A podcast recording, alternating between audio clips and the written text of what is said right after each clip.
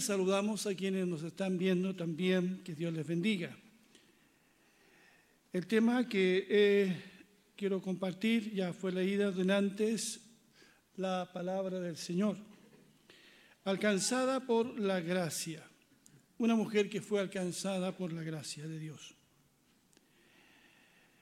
¿Qué mejor que cuando se recuerda la reforma protestante del siglo XVI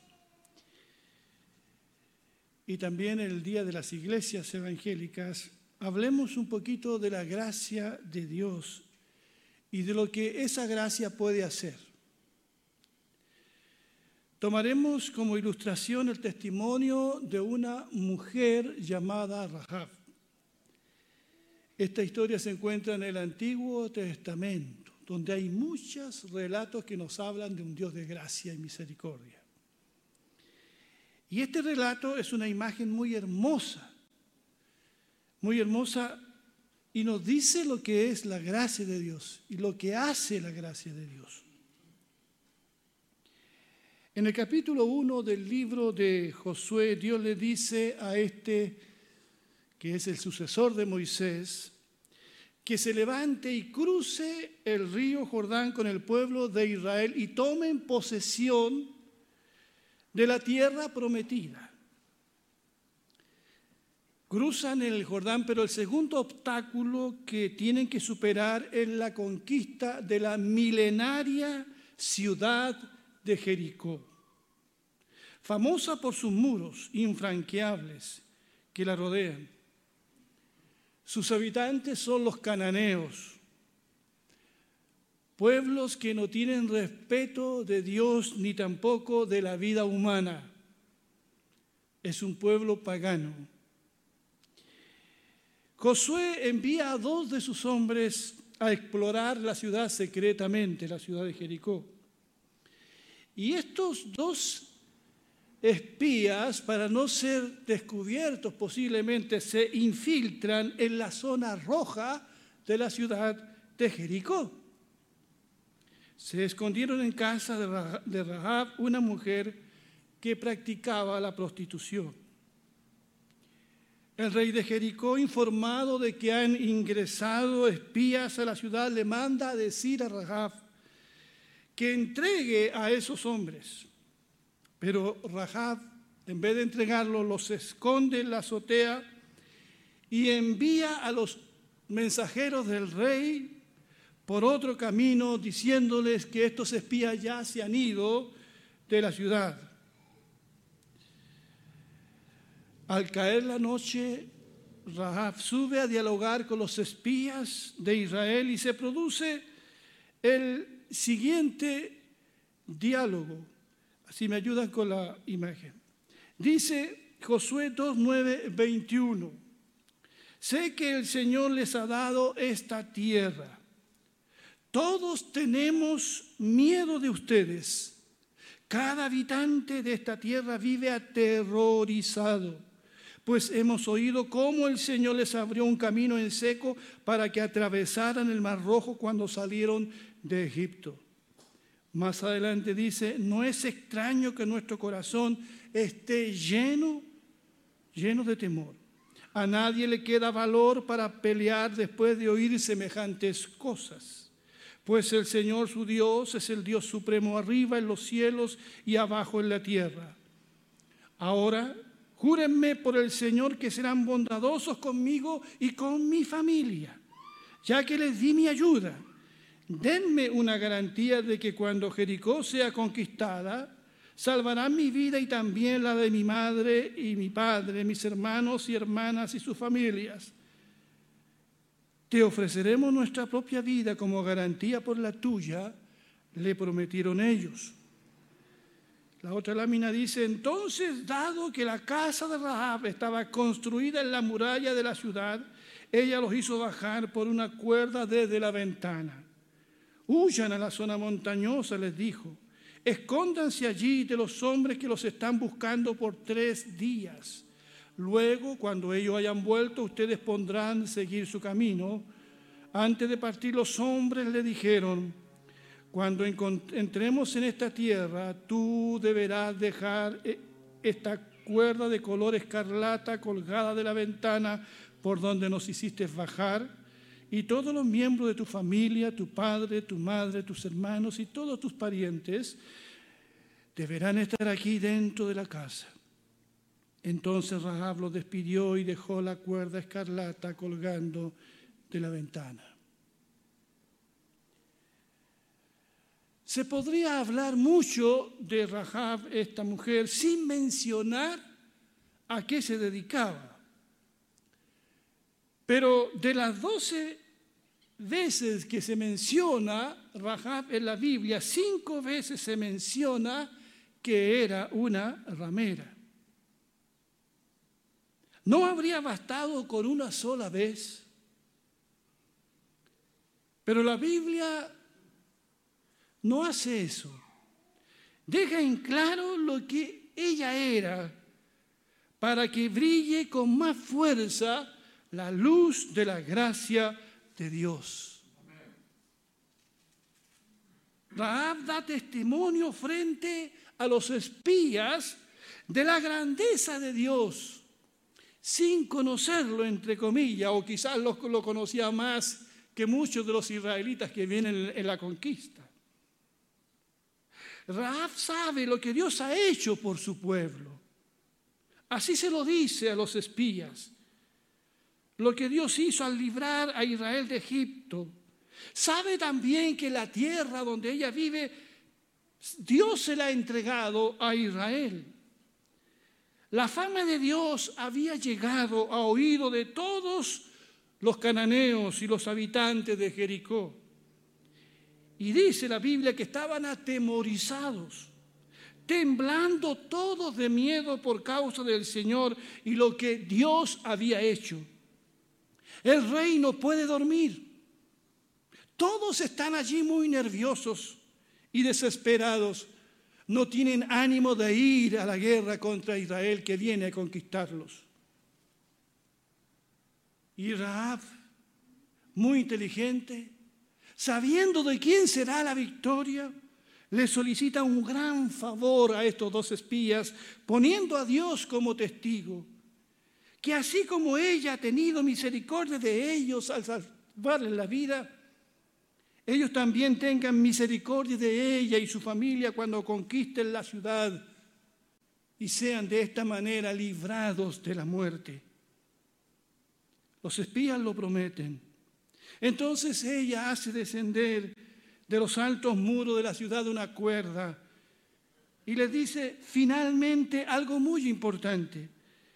Los espías a ella, que cuelgue una cuerda de color rojo intenso para reconocer su casa y su familia y que estén preparados para el rescate cuando ese día llegue.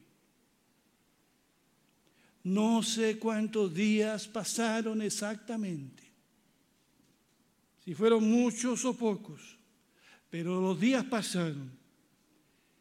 Y Josué hace ingresar al pueblo y se conquista, ustedes conocen el relato de la ciudad de Jericó.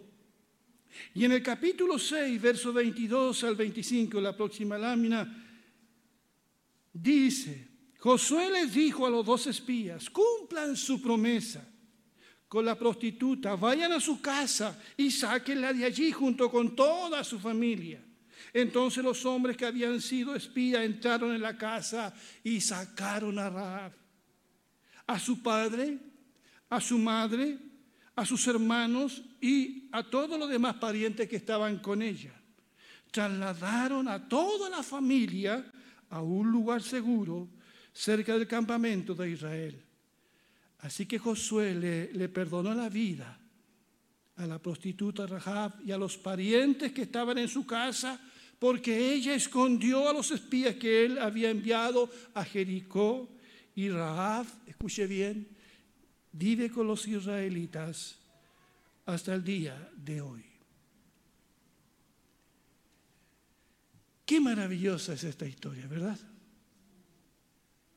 Tiene un final feliz. Esta mujer fue redimida y habitó entre el pueblo de Dios como una más. Dios se apiadó de ella y de su familia. Dios vio algo en ella. Algo que aunque sea del tamaño de la semilla de una mostaza, es valioso para Dios. ¿Qué es eso? ¿Quién dijo fe? Fe. La fe. Fue la fe la que la salvó, porque sus obras no hubiesen podido hacer eso, ¿verdad? Por eso allí en Hebreos 11, 31, dice, fue por la fe que Rahab, la prostituta, dice, no fue destruida junto con los habitantes de su ciudad que se negaron a obedecer a Dios, pues ella había recibido en paz a los espías. Y lo dice, fue por la fe. No fue por su valentía, no fue por su vida. ¿Qué vida, verdad? Fue porque ella puso su fe en el Señor. Y habla de Dios de una manera tan grande. Fue por la fe, dice, que ella fue salva, Hebreos 11:31. Y curiosamente, el nombre de Rahab aparece en la galería de los héroes de la fe. No sé si nosotros lo hubiésemos puesto allí, con lo escrupuloso que somos, con los juzgadores que somos y condenadores que somos a veces. Aparece el nombre de Rahab en la galería de esos héroes de la fe, junto con Abel, que está en esa lista, junto con Noé, con Abraham, con Isaac, con Jacob, con Moisés. Qué privilegio, ¿verdad? Esté allí el nombre de Rahab. ¿Qué nos dice eso, mis queridos hermanos? ¿Qué te dice a ti que me estás escuchando desde tu hogar? Aquí Rahab fue salva por la fe, no por sus obras. La gran proclama de los reformadores fue que el justo por la fe vivirá. La fe en Cristo. Porque al igual que todos los hombres y mujeres, al igual que todos nosotros, ella era una pecadora. Por cuanto todos han pecado, dice la Biblia. Rahab había vendido sus afectos, su cuerpo, su vida a otros. Sin duda estaba hundida en el barro, había perdido toda su reputación y buena fama, estaba en el fondo del abismo, pero de allí, gloria al Señor, ella fue rescatada. Y su nombre aparece allí en Hebreos 11. Alcanzada por la gracia de Dios. Pero ¿saben algo más? ¿Dónde más aparece Raab? Y esto es grande. Esto es bendito. Allí en Mateo 1, 1 al 5. Gracias. Allí donde se está la genealogía de nuestro Señor Jesucristo, donde aparece una serie de nombres que a veces nosotros no entendemos por qué están allí. Allí en esa lista, Mateo 1, del 1 al 5, está, están los antepasados de Jesús. Y, y voy a leer solamente algunos versos del 1 al 5, que dice, tabla genealógica de Jesucristo, hijo de David hijo de Abraham. Abraham fue el padre de Isaac, Isaac padre de Jacob, Jacob padre de Judá y de sus hermanos. Nazón padre de Salmón, Salmón padre de Vos, cuya madre fue Rahab. Vos padre de Obed, cuya madre fue Ruth, Obed padre de Isaí, Isaí padre del rey David, y así hasta llegar a Jesús.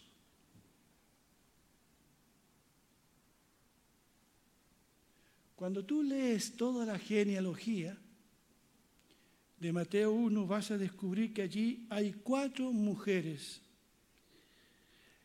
que según el punto de vista fariseo humano no deberían estar allí. Pero Martín Lutero se percató que estas cuatro mujeres que se mencionan allí, si tú lees todo este capítulo, las cuatro mujeres eran extranjeras. Así que ese texto, dice Martín Lutero, nos habla de cuál debe ser la tarea de la iglesia, de cuál debe ser la misión de la iglesia. En esa genealogía de Jesús hay mujeres extranjeras que fueron redimidas. Mateo 28, 19, lo, conocemos todo, dice, que debemos ir por todo el mundo y hacer qué cosa? Discípulos. ¿Dónde? A todas, a todas las naciones. Así que Martín Lutero dice que el capítulo 1 de Mateo nos habla de la tarea misionera de la iglesia. Algo nos quiere decir el Espíritu Santo al insertar esos nombres allí. Nos está diciendo que el amor de Dios es por todo el mundo Jesús por la encarnación y por su propia herencia biológica sanguínea se conecta con todos los pueblos del Medio Oriente y del mundo. Jesús llegó a este mundo para recuperar para sí a los suyos y nos dice quiénes son los suyos. Los suyos son los cananeos también. Por eso redimió a una cananea. Los suyos son los moabitas, de donde era Ruth. Los hititas, de donde era Bepsabé, madre de Salomón, cuyos nombres aparecen allí en esa genealogía.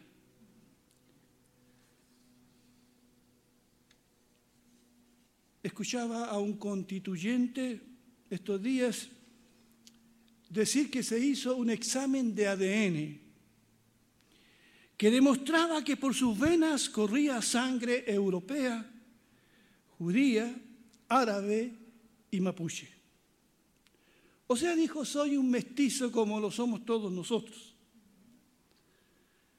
Ahora bien, ¿qué sangre corría por, la, por las venas de Jesús?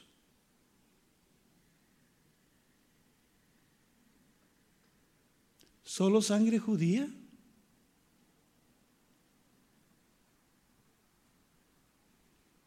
Cuando tú lees la genealogía de Mateo,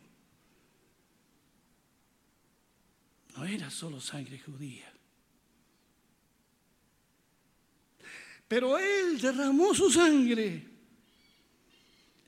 esa sangre preciosa la derramó por cada uno de nosotros en esa cruz.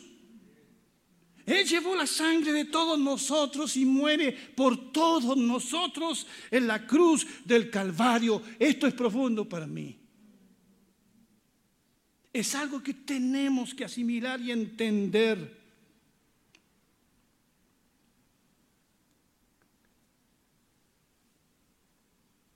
Por los pecados de la de hoy y de todos los tiempos, Jesús derramó su sangre, el mestizo Jesús, como alguien lo llamó, y creo que no está eso fuera de lugar.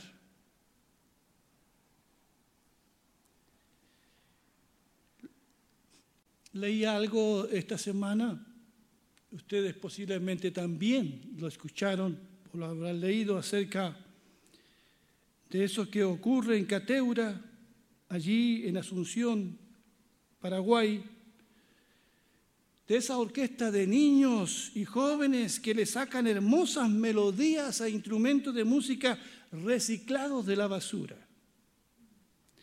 Gracias a la creatividad de un par de hombres, la chatarra recibe una segunda oportunidad. Jamás imaginó Beethoven que su música sería ejecutada en instrumentos obtenidos de desechos y basura. Porque estos niños son tan pobres que no pueden comprar un instrumento. ¿Quién lo hubiera imaginado? Usted puede buscar allí en YouTube y va a encontrar esta orquesta de niños tocando instrumentos reciclados de la basura. Y yo pensaba en esto. Hermanos y hermanas, este, esto es un buen ejemplo de lo que Dios hace en la vida de un ser humano. Con todo lo que está desechado, con todo lo que es despreciado, Dios puede producir música, algo bello y hermoso que nadie jamás imaginó. Dios hace eso todos los días. Él transforma la vida de hombres y mujeres. No importa su pasado, si se arrepienten y entregan su vida a Jesús, Cristo los hace nuevas criaturas. De modo que si alguno está en Cristo, nueva criatura es. Las cosas viejas pasaron eso lo entendió Rahab. Y de aquí todas son ellas nuevas.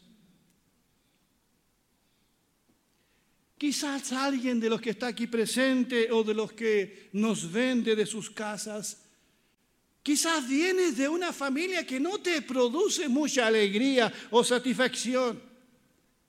Hay algunos inclusive que han llegado a cambiarse su apellido porque no quieren ser reconocidos como hijos o hijas de tal persona que los trajo al mundo, pero nunca más supieron de él o de ella. Quizás nuestro apellido no es ilustre. Quizás Jesús pudo haber sentido vergüenza. No sé, Él no hizo eso. No hizo eso. Pero quizás nosotros sí. Si somos sinceros y sinceras, ¿cómo nos vemos a nosotros mismos? ¿Cómo te ves a ti mismo? ¿Como algo sin valor? ¿Como algo olvidado por allí?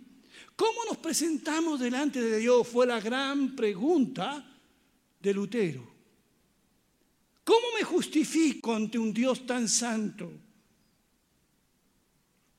Muchas personas se sienten, se sienten fuera del perdón de Dios, inalcanzados, demasiado pecadores, demasiado malos para ser perdonados. Pero este relato de Rahab que hemos recordado hoy nos llena o nos debe llenar de esperanza. Debe ser una buena noticia, porque el Evangelio es eso, una buena noticia. El más pequeño paso de fe puede producir un cambio en la vida de cualquier persona. Dios puede tomar lo que ha quedado de cada uno de nosotros y empezar algo bello allí. Y Él no solamente nos perdona por la fe, sino que también, al igual que Rahab, nos dice, este es tu pueblo, aquí vas a pertenecer y Dios nos hace sus hijos y nos pone un nombre, hijos e hijas de Dios, un nombre precioso y nos inserta en su iglesia, en esta familia tan hermosa de la que hablaba Eduardo de Nantes, que somos todos nosotros. Sin duda que Rahab nunca fue la misma. No siguió con ese estilo de vida, su vida cambió. Nunca. Pero si cinco veces se menciona su nombre con este adjetivo es para quizás hacernos pensar en lo que Dios puede hacer en la vida de una persona. Alguien dijo, la gracia de Dios no hace a las personas malas buenas. No, no, no, no. Cualquier persona puede convertirse eh, de, mala a buena sin venir a Cristo. No, no, no. Lo que hace la gracia de Dios es dar vida a las personas muertas. A las personas muertas en sus delitos y pecados. El último pasaje, Efesios 4, perdón, 2, 4 y 5, dice, pero Dios que es rico en misericordia, por su gran amor por nosotros, nos dio vida con Cristo aun cuando estábamos muertos en pecado. Por gracias ustedes han sido salvados. ¿Cuántos dicen amén? Alcanzada por la gracia de Dios. Vamos a ponernos de pie, por favor. Los músicos nos van a acompañar en una hermosa canción que nos habla de la gracia de Dios.